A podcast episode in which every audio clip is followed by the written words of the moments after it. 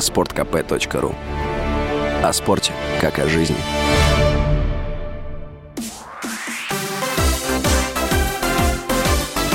Новости спорта.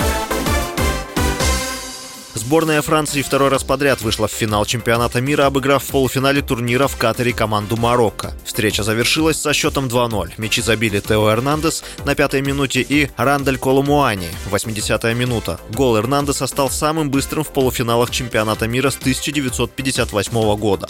Колумуани отличился спустя 44 секунды после выхода на поле.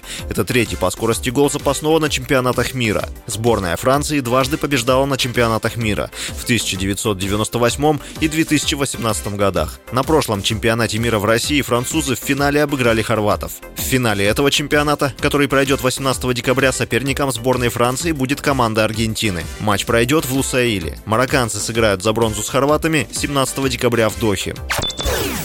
Португальский нападающий Криштиану Роналду тренируется на базе мадридского Реала. Футболист продолжает искать новую команду и занимается, чтобы не терять форму. Отмечается, что Роналду тренируется на отдельном поле и не пересекается с игроками клуба. Форвард прилетел в Мадрид из Катара после вылета сборной Португалии с чемпионата мира. В двух последних матчах на Мундиале Роналду оставался в запасе. 22 ноября Манчестер Юнайтед, за который нападающий играл с 2021 года, официально объявил о расторжении соглашения с Роналду по взаимному согласию помощью сторон.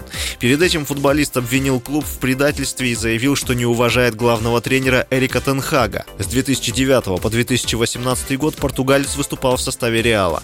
Вместе с командой форвард дважды становился чемпионом Испании и четыре раза выигрывал Лигу чемпионов. Чемпионы Олимпиады в Пекине, фигуристка Анна Щербакова и лыжник Александр Большунов стали лауреатами национальной спортивной премии в номинациях «Спортсменка года» и «Спортсмен года» соответственно. Церемония вручения премии состоялась во Дворце гимнастики Ирины Винер. Щербакова победила в Пекине в женском одиночном катании. Большунов взял три золотые медали, серебро и бронзу. Тренером года признали Елену Вяльбе. Лауреатом в номинации «Эпоха в спорте» стала Татьяна Тарасова, а двукратная олимпийская чемпионка по фехтованию соревнованию Софья Великая получила награду «Спортивная солидарность». Национальная спортивная премия – одна из главных наград в области спорта в России.